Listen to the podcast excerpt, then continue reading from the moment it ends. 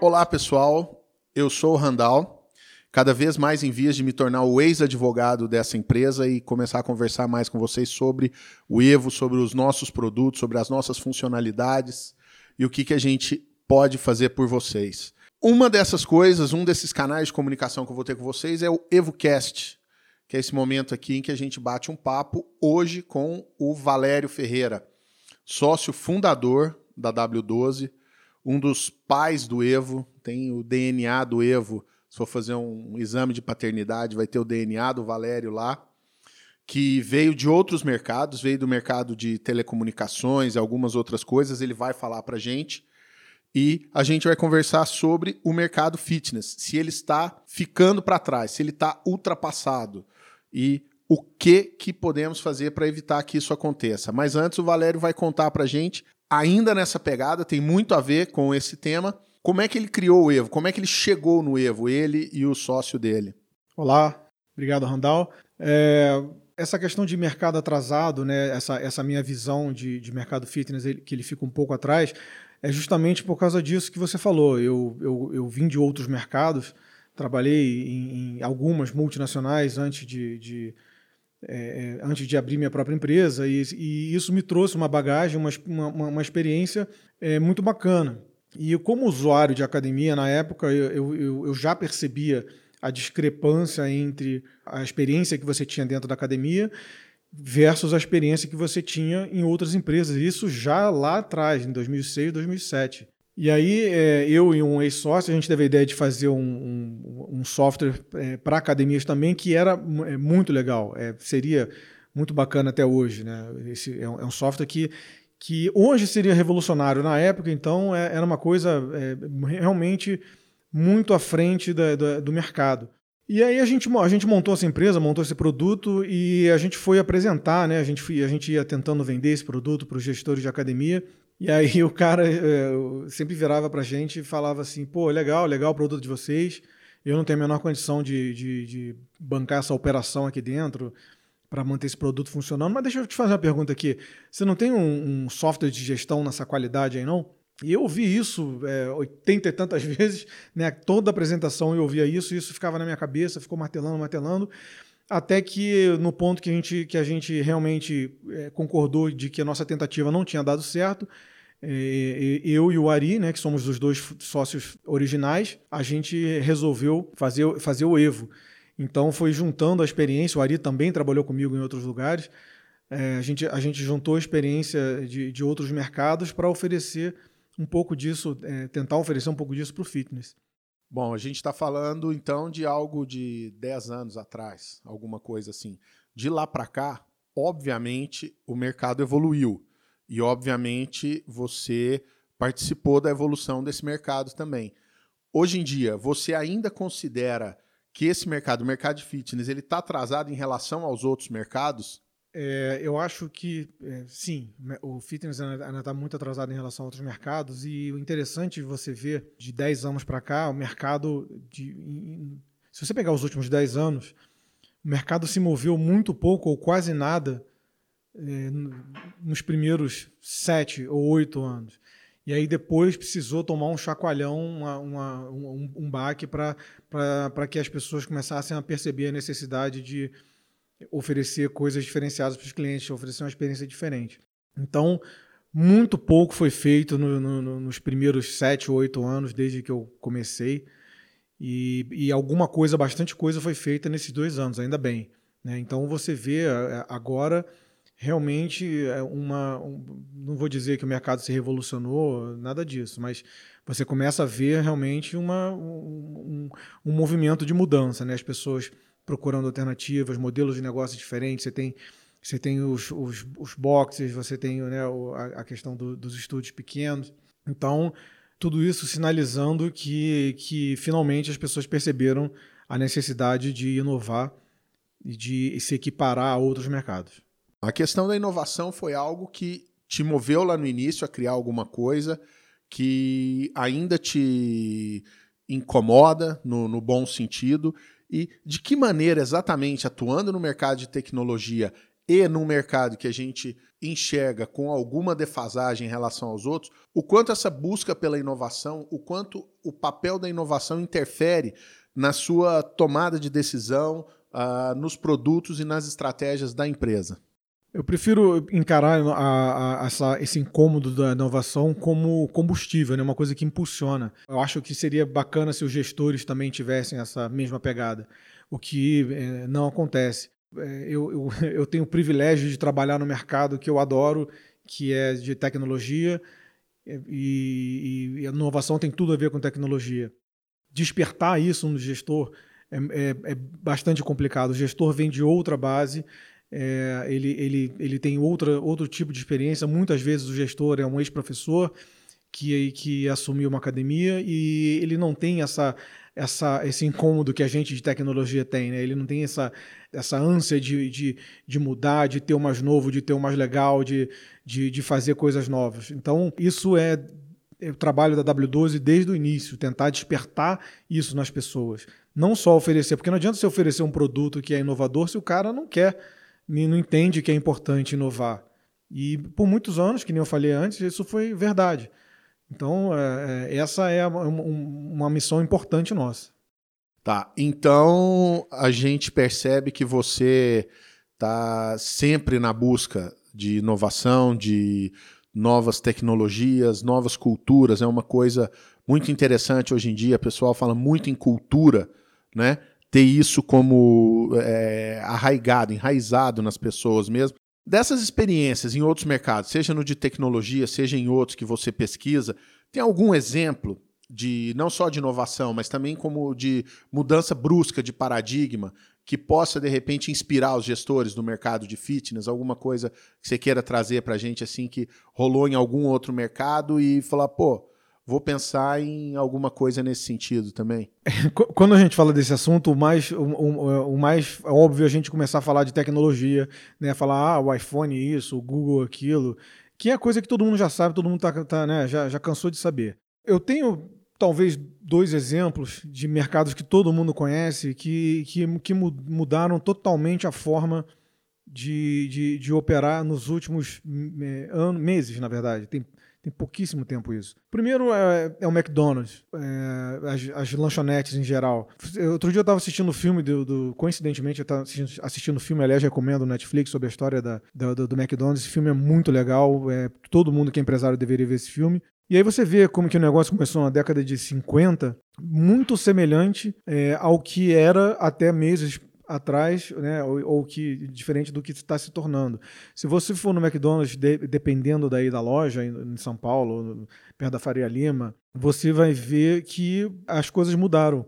Era sempre a mesma desde 1950 e tal, e agora mudou. Agora você mesmo faz o seu pedido. Né? O, clássico no McDonald's, que é, que é você chegar até o caixa, ou então a pessoa chegar até você ainda durante a fila, isso está acabando. A pessoa está tá, tá ela mesma é, é, resolve o problema dela. Então, o autoatendimento no McDonald's hoje é uma realidade. E todo mundo, né, quando eu falo McDonald's, assim, eu estou falando do mercado. É, então, você vê também é, o Wendy's, né, o, até o Madeiro, enfim, que é nacional, mas todo mundo seguindo a mesma tendência. Então, é, na minha opinião, um grande paradigma sendo quebrado, é uma mudança importante. Pode ser, é, fast food pode não agradar, pode não ser um exemplo que agrade muito o gestor do fitness, mas é, é, é um exemplo muito bom de mercado super tradicional que, que está, está agora percebendo a importância de mudar. E o outro mercado que eu tenho também que é, que é muito interessante é o mercado de carro. Tem, existe uma história de que a Toyota ela desenvolveu um cheiro para os carros diferente, um cheiro diferente para o Japão e um cheiro diferente para os Estados Unidos, o cheiro de carro novo. Eu, não, eu, na verdade, eu não sei nem se essa história é verdade, mas é, é, experimentar o carro, de você ter que sentir o cheiro do carro, de você ter que ver. Isso, isso também, desde que o mundo, né, desde que, de, que, que, o, que o mundo viu o carro, é assim. E hoje está mudando. Hoje você tem dezenas, talvez centenas de lojas de carro vendendo carro por Instagram. Você, você é, segue o perfil das lojas, os caras anunciam carros usados, muitas vezes, e você, é, é, por ali mesmo, você conversa com o cara, já pega o contato dele, o cara manda foto do carro, ele, ele, ele embarca o carro numa cegonha e o carro chega na sua casa. Muita gente fazendo negócio assim. Eu, eu sei que é, é, é estranho, pô, como é que você vai comprar um carro, né? O troço que É o mais clássico você, você não comprar sem ver. Todo mundo sabe disso, né? Você tem que ver o carro, você tem que experimentar o carro, tem que andar, leva o mecânico. Hoje em dia está mudando isso. Hoje em dia as pessoas estão comprando carro pelo Instagram. Então é, é outro mercado muito tradicional que está mudando bastante a forma de, de, agir, explorando bastante o, o, território. Como é que uma loja em Belém do Pará, quando que uma loja em Belém do Pará ia vender um carro em Fortaleza, ia vender um carro em Brasília, em, em Florianópolis? Hoje é possível. Hoje o cara, hoje as lojas de carros estão vendendo carro para o Brasil inteiro. Então, se você está buscando um carro de repente usado, você não, você não precisa se limitar à redondeza, às lojas que você conhece. Você pode pesquisar. E aí você pode comprar o carro que você quer, do jeito que você. da cor que você quer, com o interior que você quer. Ah, o carro está longe, tá bom. Você, você é, O carro embarca e chega na porta da sua casa. Então, com relação a essa aparente estagnação, essa lentidão em acompanhar os movimentos inovadores, tudo isso do físico, você consegue identificar algum grande culpado ou um grande vilão? E, obviamente, eu sei que você não vai falar de crise, porque crise talvez seja um dos maiores movimentadores de inovação e de criatividade. Já sei disso. Já fica aí também o toque para quem usa isso como desculpa, de repente não seja essa pessoa. Mas você conhece, você consegue identificar um grande culpado, um vilão, para criar essa cultura de lentidão na busca por inovação no mercado? É, eu, eu, acho, eu acho que existe uma parcela muito grande. É, bom, primeiro, assim, obviamente o problema é cultural. Né? É, é, culturalmente, o gestor de, de fitness não busca inovação. Então, é, eu acho que essa resposta não é a resposta que quem está ouvindo quer, que, gostaria né, que eu falasse. Vamos explorar um pouquinho mais. O mercado de fitness ele olha muito para o lado quando deveria olhar para o cliente. Né? Especialmente, muitos mercados cometem esse erro, alguns mercados cometem esse erro, mas o mercado de fitness comete muito esse erro. O mercado de fitness ele olha demais para o concorrente, ao invés de olhar para o cliente. A inovação, você vai ter ideias novas quando você está de olho no cliente, quando você está vendo o que o seu cliente quer, o que o seu cliente precisa, né? As, muitas vezes o que ele nem sabe que ele quer. É daí que vem as melhores inovações. Quando o cara, quando você identifica uma necessidade que o cliente tem que né, às vezes nem ele sabe que tem. O gestor do fitness ele tem, ele tem esse hábito de, de ficar olhando que aulas que o cara do, na, da outra quadra está oferecendo, quanto que o outro cara está cobrando, que horas que o outro cara abre, quem são os professores. Aí, aí fica aquele, aquele papo que eu, é, eu, entendo que seja importante, mas até hoje a gente ouve papo de, de, de é, o professor estrela da cidade. É, sabe, ficar, brigando por esse, esses motivos regionalmente, isso dificilmente vai te levar para frente, dificilmente pode resolver um problema para você pontual, mas dificilmente você vai ter uma ideia de uma grande inovação olhando para aí. Não vai sair. Não vai sair. Você, você não pode esperar coisas diferentes fazendo o mesmo. Né? Não tem como, não tem condição. Então, o mercado de fitness, na minha opinião, né, ele precisa parar de olhar para o lado. Os gestores precisam parar de olhar o que, que o outro gestor está fazendo, o que, que a low cost está fazendo. Ai, meu Deus, a low cost, ah, é isso, é aquilo. E, e passa a olhar o cliente. O cliente está lá cheio de demanda, cheio de, cheio de súplica. E, e, muitas vezes o cara eh, não é atendido porque você, ao invés de estar tá ligado no que ele está falando, no que, no que ele está precisando, está ligado no que o seu concorrente está fazendo. Essa, essa é uma lição, na verdade, que vale para qualquer mercado, mas por fitness é, é, merece, merece destaque. Culturalmente, essa, se, se, eu, se eu fosse apontar um, um, um, responsável, eu acho que é, que é essa, essa mania que o nosso gestor tem. Bom, essa canelada aí que foi dada, que aliás é uma das nossas características, né? A gente costuma muitas vezes, como diz o nosso amigo Marcos Tadeu, dar palpites não solicitados e que às vezes podem ofender um pouco, mas deveria servir para reflexão. Fora isso, fora essa questão cultural, conceitual, que a pessoa precisa refletir. Se você estiver pensando no cara que está ouvindo a gente agora, ele vai desligar esse podcast e ele vai, se Deus quiser, estar tá mordido pelo bicho da inquietação, da incomodação. Se você pudesse eleger uma ação para ele desligar o dispositivo dele e colocar em prática agora, ou pelo menos para buscar isso agora, para colocar ele na trilha da modernidade, da inovação, da quebra de paradigma, do que seja. Que ação seria essa? O que você pediria para ele fazer agora, assim que ele desligasse o telefone? Eu acho que. Bom, vou, vou começar respondendo, é, antes de falar o, que, que, o que, que, as pessoas podem fazer, falar o que, que elas é, não precisam fazer. Vocês não precisam ficar obcecado com o que seus concorrentes estão fazendo, com o que a low cost está fazendo, com o que as training jeans que estão chegando estão fazendo. Vocês não precisam ficar obcecados com o equipamento de vocês, achando que, que equipamento é que vai fazer eh, o seu negócio dar certo. O, o equipamento faz parte da experiência. Né? Então, o, o que, que você pode fazer? Você pode, ao invés de, de se preocupar com essas coisas que eu falei, você pode ouvir o seu cliente com o coração. Por, que, por que, que eu falo ouvir com o coração? Porque muitas vezes não está nas palavras a necessidade dele, que nem eu falei antes.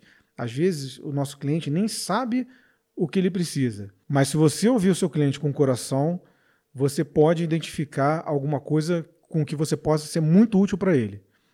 Você pode realmente mudar a vida do seu, do seu cliente. Agora, você precisa conhecer esse cara. Não adianta você ficar trancado na sua sala olhando planilha assim, eu vendo software e eu sou o primeiro a falar. Você não pode ficar o dia inteiro olhando software. Você precisa olhar seu cliente. Imagina se todos os seus funcionários ficarem enfiados olhando para a tela e o seu cliente está lá sozinho. Software não foi feito para isso. Software foi feito para outra coisa, para apoiar as suas decisões criativas, as suas inovações, embasar as suas ideias. E não para ficar com a cara enfiada no monitor batucando o teclado todo dia, o dia inteiro. Então, a, a, a saída para a diferenciação, a saída para inovação está no seu cliente. O seu cliente está dentro da sua empresa todos os dias. Entenda o que o seu cliente precisa, descubra o que, o, que, o que o seu cliente precisa. Tenta fazer alguma coisa que vai mudar a vida dele, que vai tornar a vida dele diferente, obviamente para melhor. Então, melhor é, é, eu, não, eu não tenho uma resposta para todo mundo, faça isso, porque cada negócio é um negócio. Agora, eu tenho eu, eu, essa, essa dica que eu estou dando pode permitir você, que está me ouvindo, a descobrir a sua própria medida. Qual a primeira medida que, que eu tenho que fazer? A primeira é ouvir o cliente. Descobrir o que o seu cliente, não, não, não do seu concorrente, é, é o seu cliente. Existe alguém fora que gosta da sua empresa, que gosta do que você faz, que gosta da, do, do que você prega, da sua, da, do, do, que você acredita. Esse cara está aí. Quem é essa pessoa? O que, que ela gosta? O que, que ela quer? O que, que ela pretende? Acho que é por aí. A gente descobrindo isso, você, você tem, tem um, um grande caminho para inovar, muitas vezes sem gastar dinheiro. Você inova com, com pequenas coisas que fazem diferença na vida eh, dos outros. Às vezes, é, às vezes passa por. Muitas vezes vai passar pela experiência, né? Eu, eu falei assim da, do equipamento. O equipamento faz parte da experiência. Não adianta você se preocupar só com o equipamento. Você precisa se preocupar com a experiência do cliente. Aí você envolve arquitetura, você envolve música, você envolve um monte de coisa que vai fazer a experiência do seu cliente lá dentro, uma experiência consistente. Né? Então, é, eu acho que é por aí. Ouvir o cliente, descobrir o que, essa, o que essa pessoa valoriza de verdade e oferecer isso de forma diferenciada. Aí, é, é aí esse é o caminho, na minha opinião, para você sair da vala comum, parar de brigar pelos professores da sua cidade, parar de brigar pelas suas coisas e, e começar a inovar. Valério, muito obrigado pelo seu tempo, pela oportunidade aí da gente ouvir um pouco sobre inovação, sobre inquietação, que é uma coisa que eu te conheço aí há quase 10 anos. Sei que isso é uma coisa que te move bastante, essa coisa de, de não se contentar com o mesmo, é, buscar incessantemente alguma maneira de proporcionar uma, uma experiência incrível para o cliente, é, até para os colaboradores, para você mesmo.